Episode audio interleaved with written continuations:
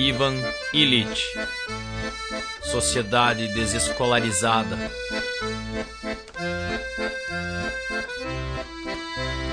Copyleft. Esta obra não possui copyright. Pode e deve ser reproduzido para fins não comerciais no todo ou em parte, além de ser liberada sua distribuição, preservando o nome do autor.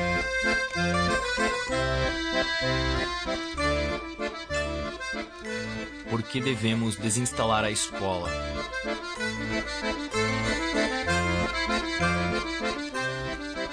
Muitos estudantes, especialmente os mais pobres, percebem intuitivamente o que a escola faz por eles. Ela os escolariza para confundir processo com substância.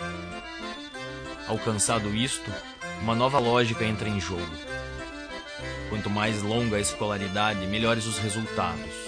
Ou então, a graduação leva ao sucesso. O aluno é deste modo escolarizado, a confundir ensino com aprendizagem, obtenção de graus com educação, diploma com competência, fluência no falar com capacidade de dizer algo novo. Sua imaginação é escolarizada a aceitar serviços em vez de valor. Identifica erroneamente cuidar da saúde com tratamento médico, melhoria da vida comunitária com assistência social, segurança com proteção policial, segurança nacional com aparato militar, trabalho produtivo com concorrência desleal, saúde, aprendizagem, dignidade, independência e faculdade criativa são definidas como sendo um pouquinho mais que o produto das instituições que dizem servir a estes fins. E sua promoção está em conceder maiores recursos para a administração de hospitais, escolas e outras instituições semelhantes.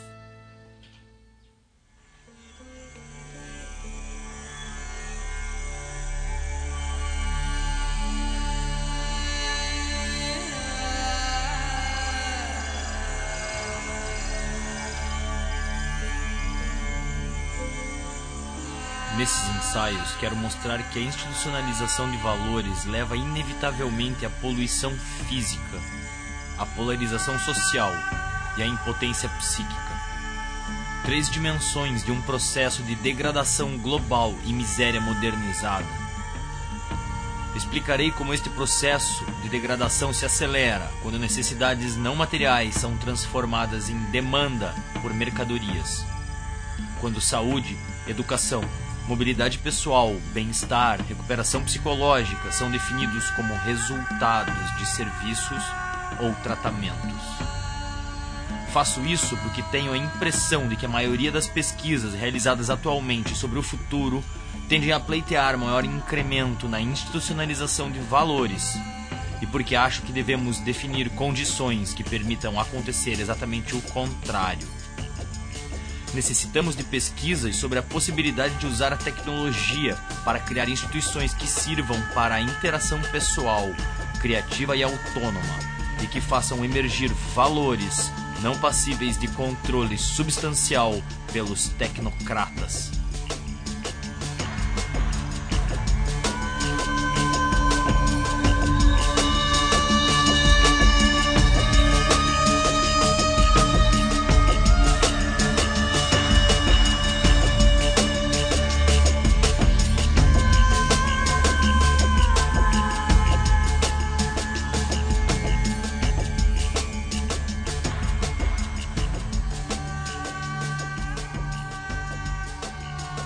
Não apenas a educação, mas também a própria realidade social tornou-se escolarizada.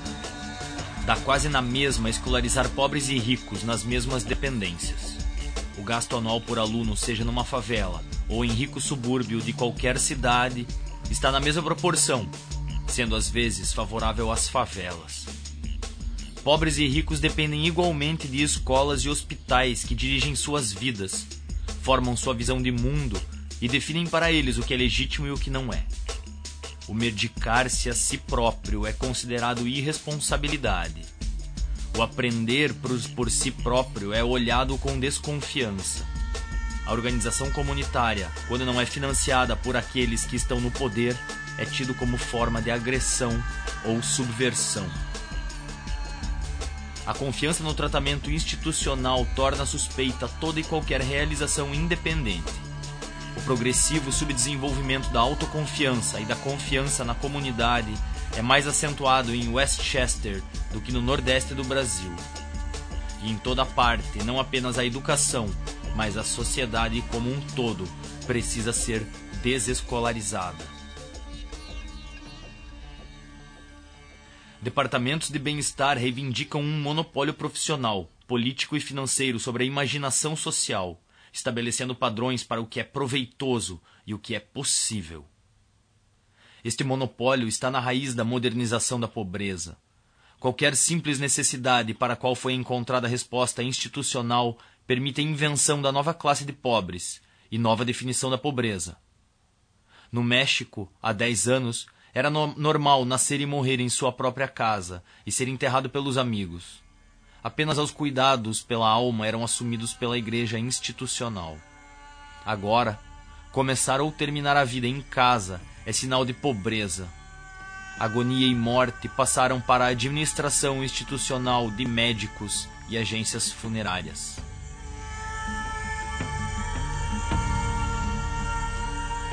Tendo uma sociedade transformado as necessidades básicas em demandas por mercadorias cientificamente produzidas, define-se a pobreza por padrões que os tecnocratas podem mudar a bel prazer. A pobreza se aplica àqueles que ficaram aquém de algum ideal de consumo propagandizado. No México, pobres são os que não frequentam três anos de escola.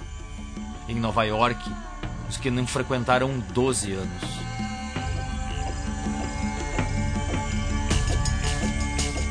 Os pobres sempre foram socialmente impotentes. A crescente confiança nos cuidados institucionais adiciona nova dimensão à sua impotência impotência psicológica, incapacidade de defender-se. Os camponeses dos Altos Andes são explorados pelos donos da terra e pelos negociantes. Uma vez estabelecidos em Lima, passam a depender também de chefes políticos e são desqualificados por causa da falta de escolarização.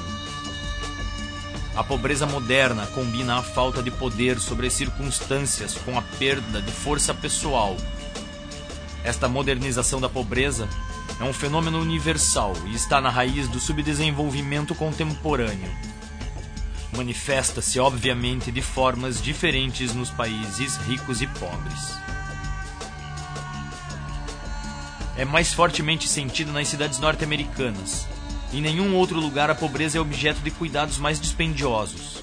Em parte nenhuma também o tratamento da pobreza produz tanta dependência, angústia, frustração e ulteriores demandas. Em parte nenhuma ficou tão evidente que a pobreza, uma vez modernizada, tornou-se imune a um simples tratamento em dólares. Requer uma revolução institucional.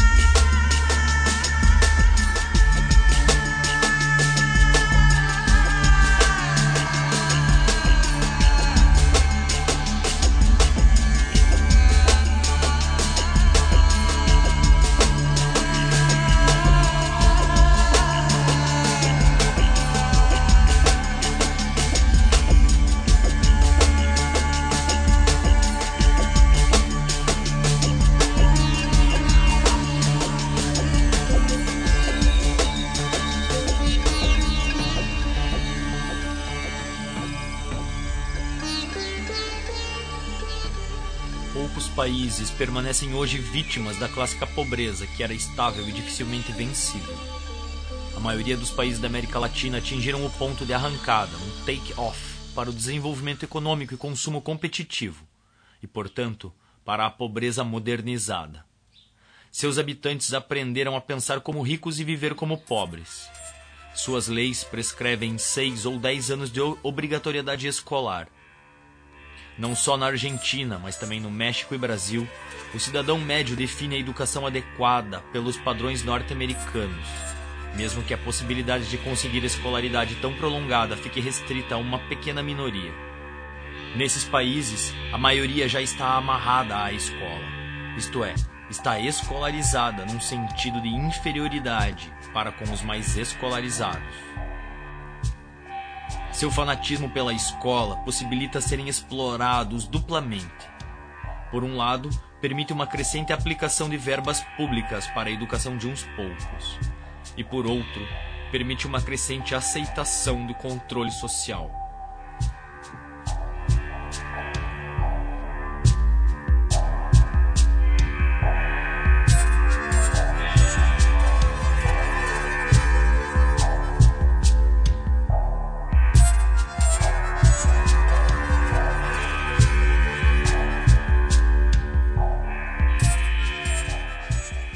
Paradoxalmente, a convicção de que a escolarização universal é absolutamente necessária mantém-se mais firmemente nos países em que menos pessoas foram e serão servidos por escolas.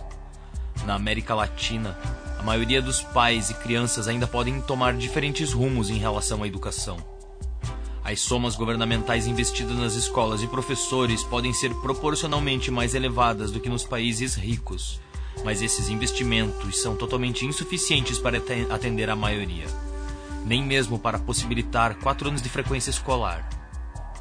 Fidel Castro fala como se intencionasse caminhar para a desescolarização quando promete que por volta de 1980 Cuba estará em condições de acabar com a universidade. Uma vez que toda a vida em Cuba será uma experiência educacional.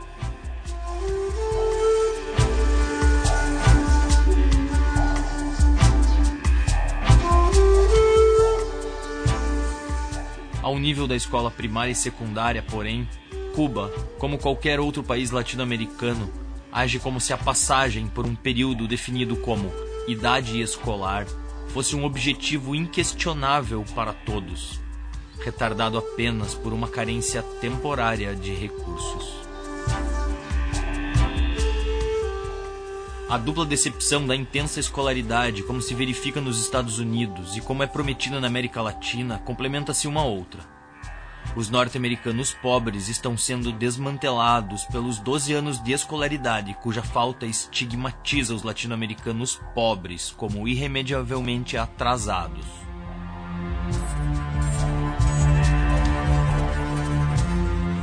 Nem na América do Norte, nem na América Latina obtêm os pobres a igualdade através da escolarização obrigatória.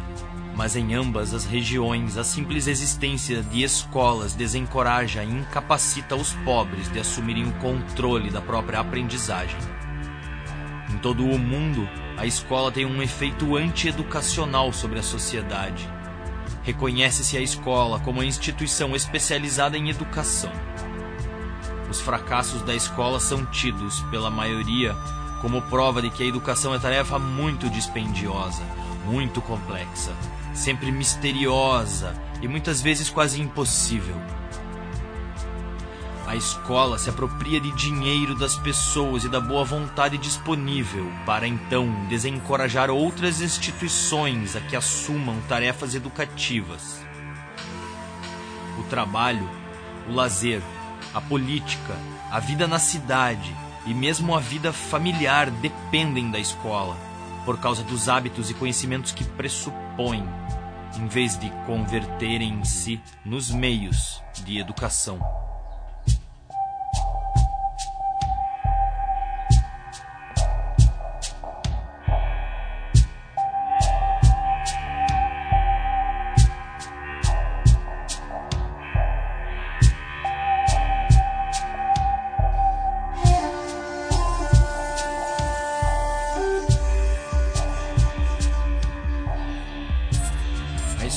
Escolarização obrigatória polariza inevitavelmente uma sociedade e também hierarquiza as nações do mundo de acordo com o sistema internacional de castas. Países cuja dignidade educacional é determinada pela média de anos-aula de seus habitantes estão sendo classificados em castas. Classificação que está sendo intimamente relacionada com o produto nacional bruto paradoxo das escolas é evidente. Quanto maiores os gastos, maior sua destrutividade dentro e fora de casa. Este paradoxo deve tornar-se assunto público. Admite-se que o ambiente físico será em breve destruído pela poluição bioquímica, a não ser que invertamos as tendências atuais de produção de bens físicos. Dever-se-ia reconhecer também que a vida social e pessoal está ameaçada igualmente pela poluição, saúde, educação e bem-estar. O inevitável subproduto do consumo obrigatório e competitivo de bem-estar. A escalada das escolas é tão destrutiva quanto a escalada armamentista, apenas que menos visível. Em toda parte do mundo, os custos escolares aumentam mais rapidamente que as matrículas e que o produto nacional bruto. Em toda parte, os gastos escolares permanecem sempre mais aquém das expectativas dos pais, mestres e alunos. Em toda parte, esta situação desencoraja tanto a motivação quanto o financiamento de um plano em grande escala para a aprendizagem não escolar. Os Estados Unidos estão provando ao mundo que nenhum país pode ser suficientemente rico para manter um sistema escolar que satisfaça as demandas que este mesmo sistema cria pelo simples fato de existir. Porque um sistema escolar bem-sucedido escolariza pais e alunos para o supremo valor de um sistema escolar mais amplo, cujo custo aumenta desproporcionalmente quando graus mais elevados estão em demanda e se tornam mais escassos. Em vez de dizer que a igualdade escolar é temporariamente impraticável, devemos reconhecer que ela é, por princípio, economicamente absurda e que tentá-la é castração intelectual, polarização e destruição da credibilidade no sistema político que a promove.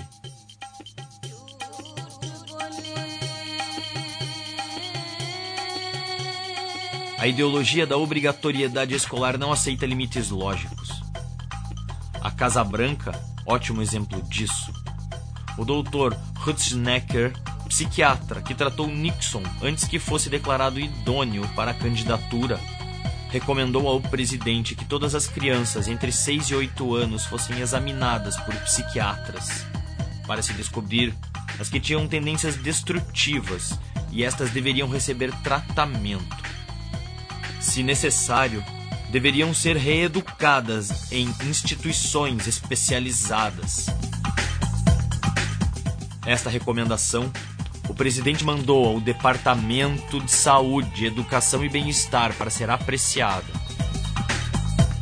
Realmente, campos de concentração preventivos para pré-delinquentes seria um ótimo aperfeiçoamento do sistema escolar.